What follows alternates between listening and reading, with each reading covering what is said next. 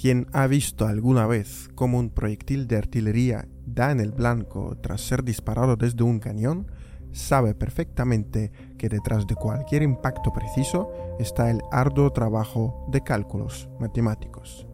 Si algunos ya se apresuraron a pensar que en esta tercera edición del podcast Huellas Rusas vamos a hablar sobre lo militar, están equivocados. Hoy nos centraremos en la lucha de las mujeres por la igualdad, algo que, si no me equivoco, suele denominarse como el feminismo. La mujer sobre la que hablaremos hoy es una verdadera estrella mundial, aunque por desgracia su fecha de nacimiento le dio pocas oportunidades de ver con sus propios ojos una película de Hollywood sobre su lucha. La heroína de este episodio es la matemática rusa Sofía Kovalevskaya, cuya vida no solo parece sacada de una novela de aventuras, sino también allanó el camino para otras mujeres hacia el mundo de la élite. Kovalevskaya nació en Moscú en enero de 1850, en una familia relativamente rica, pero cuando Rusia todavía acumulaba fuerzas para atreverse a abolir la servidumbre, algo que llegó a materializarse en 1861. Aunque había universidades, sus puertas estaban cerradas a cal y canto para las mujeres. Pero Sofía tuvo suerte durante la construcción de una finca en la aldea de Polibino perdida entre San Petersburgo y Moscú, se acabó el papel pintado, por lo que las paredes de la habitación de los niños se llenaron con páginas de un libro de matemática, dado que el padre de la futura científica era un antiguo oficial de artillería, un ámbito que, como ya hemos apuntado, va de la mano con los cálculos. A la pequeña Sofía le gustaba mirarlas durante horas, tratando de entender algo. Los padres no tardaron en valorar la afición a los estudios de su hija, por lo que contrataron un profesor privado cuando Sofía tenía solo ocho años. La capacidad única de Sofía para encontrar fácilmente soluciones a las tareas más difíciles a una edad en la que los niños son más propensos a buscar formas de esquivar las lecciones asombró por igual a amigos y conocidos de la familia, anotaba en sus recuerdos el maestro privado de Kovalevskaya, Yosif Malevich. Sin embargo, Kovalevskaya sigue viva en el imaginario de los especialistas no solamente gracias a su capacidad de enfrascarse en los estudios. Ella, como todo ser humano, tenía sentimientos. A los 14 años, Sofía se enamoró del escritor Fyodor Dostoyevsky, quien a su vez cortejaba a su hermana mayor Anna y publicó dos de sus novelas en su revista. Sofía incluso aprendió la sonata patética de Beethoven y eligió un momento para tocarla e impresionar así al novelista. La joven esperaba arrancar aplausos, pero lo que acabó encontrando fue a Dostoyevsky en una habitación declarándose a su hermana, quien lo rechazó. Tras estos altibajos sentimentales, la joven necesitaba cambiar de escenario. Para ello, no había mejor forma que marcharse a San Petersburgo y continuar ahí sus estudios privados.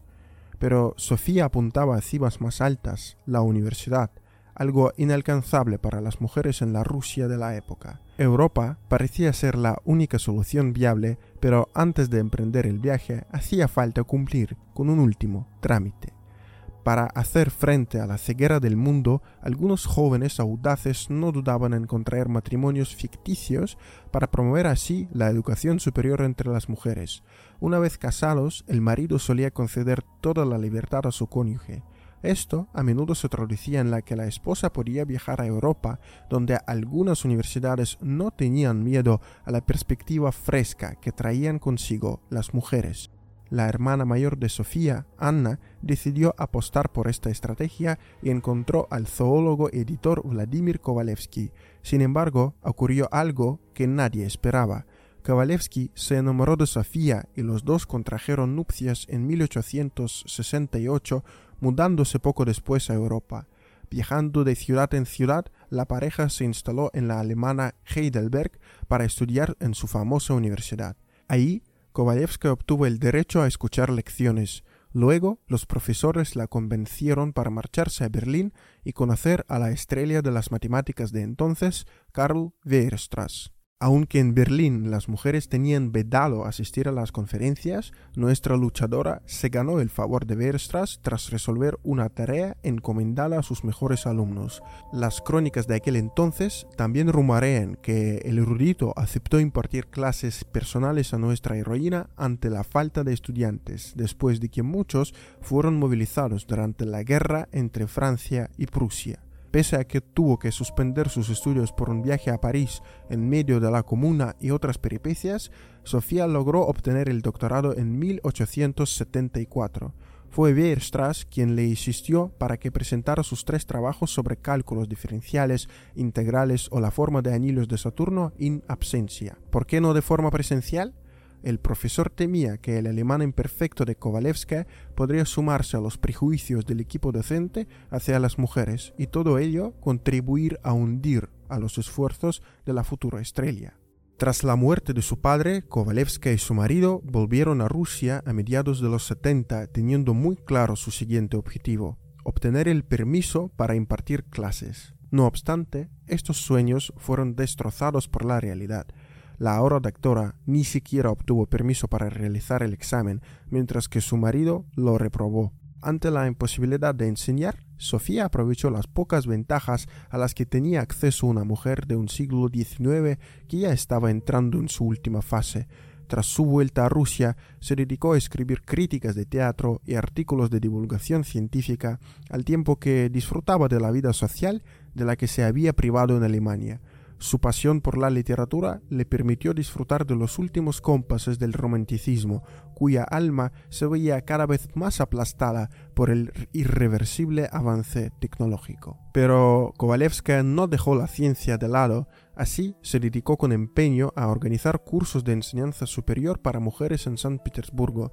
Además, canalizó sus dotes literarias para propagar las ideas de igualdad. Así, en una de sus novelas narra la lucha de unos jóvenes procedentes de diferentes capas de la sociedad que se abren camino en un mundo machista vistiéndose con ropas de hombre y cortándose el pelo para poder asistir a conferencias. La obra cuenta la historia de una joven que decide casarse con un condenado y acompañarlo en su pena de trabajos forzados en Siberia, la llamada Katarga. Kovalevska no se inventó esta historia, sino que se basó en hechos reales. Así, en 1878, la sociedad rusa seguía conmocionada por el desenlace de un gran proceso judicial contra cientos de intelectuales que fueron condenados por intentar propagar ideas revolucionarias entre los campesinos. La mayoría de los sentenciados, muchos de los cuales buscaban sembrar semillas de justicia social, fueron condenados al destierro en Siberia, pero 97 de ellos murieron durante el proceso o se volvieron locos. Kovalevska no se mantuvo al margen e incluso ayudó a uno de los convictos a obtener el permiso para casarse. Entretanto, la vida preparaba otro duro golpe para Kovalevska. Su marido Vladimir decidió invertir en la construcción de viviendas, pero acabó perdiéndolo todo. Este fracaso hundió al hombre, quien falleció en 1883, aparentemente en un suicidio. Vladimir casi arrastró consigo a Sofía, que se encontraba en París cuando recibió la noticia de su muerte. Dicen que pese a que ya no vivían juntos los últimos dos años, tras el fallecimiento de Vladimir, Sofía dejó de comer durante días y apenas bebía agua, llevando su cuerpo hasta un peligroso estado de agotamiento. Puede sonar cínico, pero la muerte de su marido le facilitó a Sofía la máxima libertad de la que podía gozar una mujer en el siglo XIX. Poco después, le propusieron dar clases en la Universidad de Estocolmo, pero como cualquier oferta laboral, el contrato de Kowalewska estipulaba varias condiciones, una de las cuales era que solo podría impartir clases en alemán durante el primer año. Luego, las clases deberían ser impartidas en sueco, pero como cualquier oferta laboral, el contrato de Kowalewska estipulaba varias condiciones, una de las cuales era que solo podría impartir clases en alemán durante el primer año. Luego, las clases deberían ser impartidas en sueco. El equipo docente pensaba que la mujer renunciaría a su sueño o no aguantaría. ¿Acaso hace falta demostrar que estaban equivocados? Tras expirar su contrato de cinco años, Kovalevska fue nombrada profesora ordinaria y recibió un puesto pleno y vitalicio. Para entonces, sus logros científicos, que iban más allá de las matemáticas, fueron destacados con premios como el de la Academia de París, por un trabajo sobre la rotación de los cuerpos sólidos en un campo gravitatorio constante alrededor de un punto fijo. En 1889, la Academia de Ciencias del Imperio ruso la aceptó entre sus miembros. Pero para Kovalevska, todos esos títulos y el reconocimiento de sus méritos no eran suficientes. Necesitaba completar su pirámide de necesidades con la felicidad amorosa, la cual alcanzó con alguien apellidado como su difunto marido, Maxim Kovalevsky, quien impartía clases de derecho en universidades de Europa. La pareja celebró el año nuevo de 1891 en la ciudad italiana de Génova. De vuelta a Estocolmo, la matemática que no llevaba ropa de abrigo se enfermó. En Suecia, su estado se agravó y a finales de enero la ecuación vital de la profesora Kovalevska se quedó sin variables.